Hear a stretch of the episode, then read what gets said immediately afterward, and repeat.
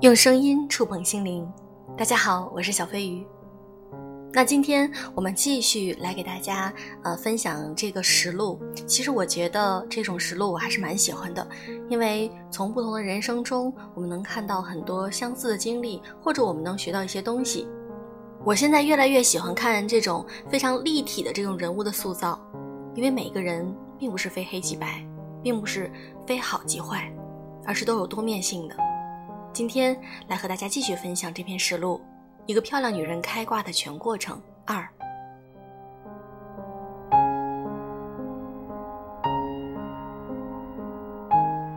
高中毕业后的我，最大的规划就是在三十岁之前买一辆几万块钱的车，按揭一套一室一厅的房。参加工作一年，我意识到赛道的重要，阶层的微妙。此刻，我计划摆脱下沉工种，重新出发。却不曾想遇到一个有钱的男人，在不劳而获的心态下，外加一些女人对男人的喜欢和崇拜，我滋生出了吃软饭靠男人的念头。但这段感情以我被甩，拿着五千块的分手费而告终。可尝到甜头的我，并没有因为这段感情而失败而奋发图强，相反，我被打开了另一个财富阶层的大门。择偶的目光再也不局限于跟我同样挣扎在水深火热底层的男人。想嫁个有钱人是我那时最强烈的念头，可陆陆续续折腾到二十五岁，没少接触男人，但软饭大业依旧未能成功。以我如今的视觉，再回看软饭这个选择，依旧保持着中立的态度。我是失败了，但这不意味着女性不能通过婚姻实现第二次投胎，这是两回事儿。如果你只想靠男人，那么这种软饭更倾向于泡沫型经济。看着磅礴、诱人、美丽，但很容易被现实生活一戳就破。如果你在保持独立自强的基础上，希望婚姻再助你一臂之力，这恰恰是高级投资人的思维。我那会儿不明白，选择的是泡沫型经济，因而我买单了。用五年的青春、两次人流、满心伤痕，换来我坚定不移的独立自强，以及学会了因地制宜、灵活多变的投资思路。决定奋发图强时，我像打满鸡血的无头苍蝇，到处乱窜，各种项目都去考察研究，不断向别人打听什么项目能赚钱，浑身是劲儿，也能够确定自己不管做什么生意，再苦再难，我都能扛过去。可赚钱这种事儿，远不是光有吃苦耐劳的准备就够了，这也导致整整四个月我一无所获。此刻，想要一雪前耻的冷静，我开始意识到，任何商业项目之所以能够存在。那它必然有有利可图，既然有利可图，但为什么我看了那么多项目都觉得不妥呢？这其中涉及到了一个项目与操作人的匹配问题。让瞎子去拍电影肯定不行，让聋子去当心理医生也不行。做事之前应该先结合自身考虑，自己能做什么，适合做什么。这是一个令我瞬间沮丧的问题。那时我冷静的一想，居然发现自己匮乏到不知道我的优势在哪儿。我连我能做什么都想不出来，似乎没有什么能够变现的技能。也是经过这一次的沮丧，我越发意识到心智对于个人的影响力。之前在男人身上吃亏，之所以能够振作起来，更多的是抱着一股一雪前耻的屈辱之心。但这一次，我因为自己实力的匮乏而止步不前。如何让我再次振作？这就是正儿八经的考验我的心智够不够了。我在家躺尸了好多天。一个很可怕的念头不断闪过脑海，算了吧，随便找个人嫁了，别折腾的那么自己那么累。我知道这个想法很不好，可在困难面前，我忍不住想要找个借口溜走。我要如何赶走这些并不利于我前行的想法呢？它就在我的大脑里，但它不忠于我的宏图。这也是我的第一次清晰地感受到思维分裂带来的左右摇摆与举棋不定。我开始用身体里那个渴望成功、强大的自己来制衡那个畏缩、胆小的自己，这种感觉很微妙。它让我想起之前在文章里提过的一个概念：人在面临巨大进步与退步时，会存在一个内在基因相互博弈的情况，一定要用自己的良性基因去遏制劣性基因，破坏大局，影响走势。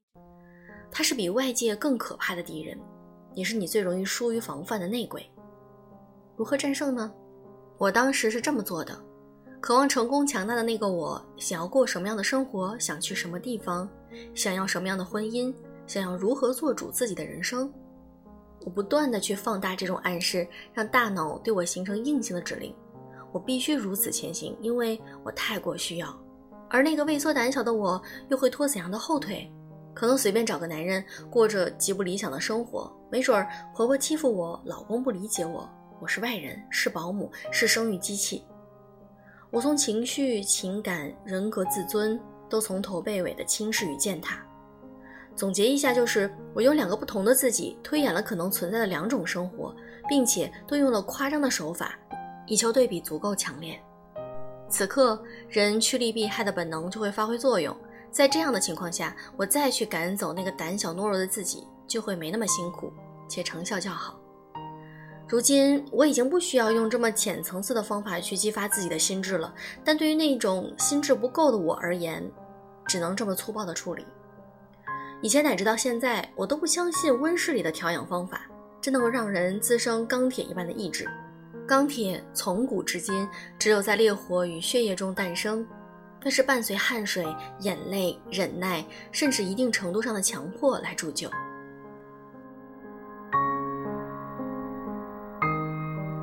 内核稳定之后，我再去开疆拓土，可谓是轻装上阵，舒服太多。实力不够就去扩充，能力不足就去磨练。虽然我以前也明白这个道理，但明白和做到之间还隔着一些劣质基因在拖后腿。就像那些明明知道这个男人不靠谱，但又舍不得分开，不知道怎么分开的女人一样。你清楚最正确的处理方式是什么，只是做不到。你被太多东西拖住了脚步，有没有断臂求生的勇气？从严格意义上来讲，没有谁的现状不是自己选择后的结果，不论好坏。那时整容风气越来越强烈，网络上也有了小额贷款。身边一些姑娘贷款整容，我庆幸爹妈给了自己一张标志的脸蛋儿，这笔钱我省下来了。但人家贷款整容，我也可以贷款创业呀，这是以前我不敢想象的选项。在曾经的认知里，我只会拿存款做事儿，用别人的钱，亏了怎么办？还不起怎么办？可后来我身体里有股蛮劲和粗暴，我就想，如果亏了，我会死吗？若没有，手脚没断，哪怕再去上班还债，也不是绝路啊。既然不是绝路，为什么不敢走？贷款后，我最开始做的不是创业，而是去学习主攻医美，也就是身边那些前仆后继整容的姑娘带给我的思路。我开始以为自己可以直接从医生下手，但一打听才明白，要有正规医科大学毕业的前提，你才具备从事整形行业的基础。这条技术路走不通，那我就去学习医美知识点。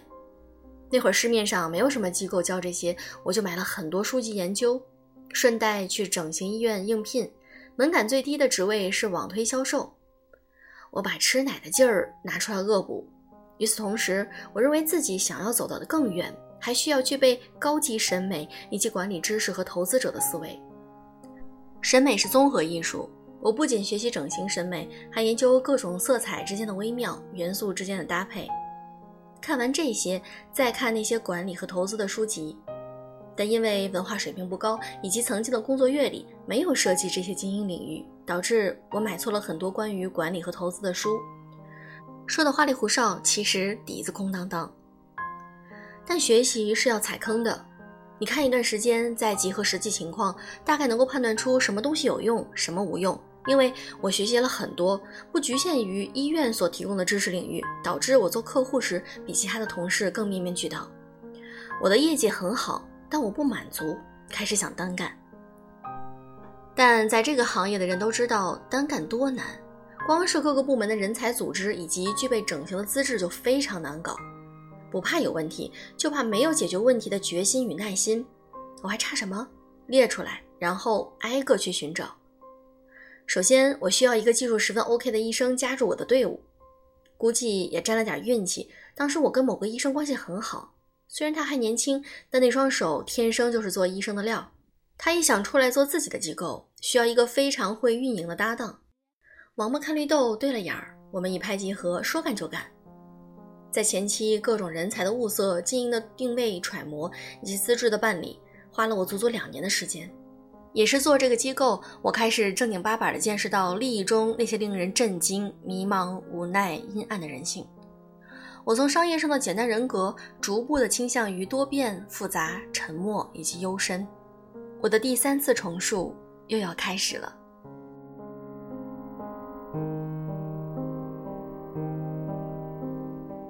今天的连载就更新到这里，那么接下来这个实录我还会继续的更新，中间可能会穿插一些其他的节目，希望大家能够继续收听哦。那其实我们能够从这个故事的主人公身上看到很多一些优秀的品质，而且女性嘛，在情感方面以外，其实还有嗯事业以及思维的一些拓展等等各个方面，我们都要全面的提升自己。那我们的社会其实是一个非常复杂的一个呃社会的元素，各个元素组成的。那么人性的复杂，我们也希望通过实录来呈现给大家。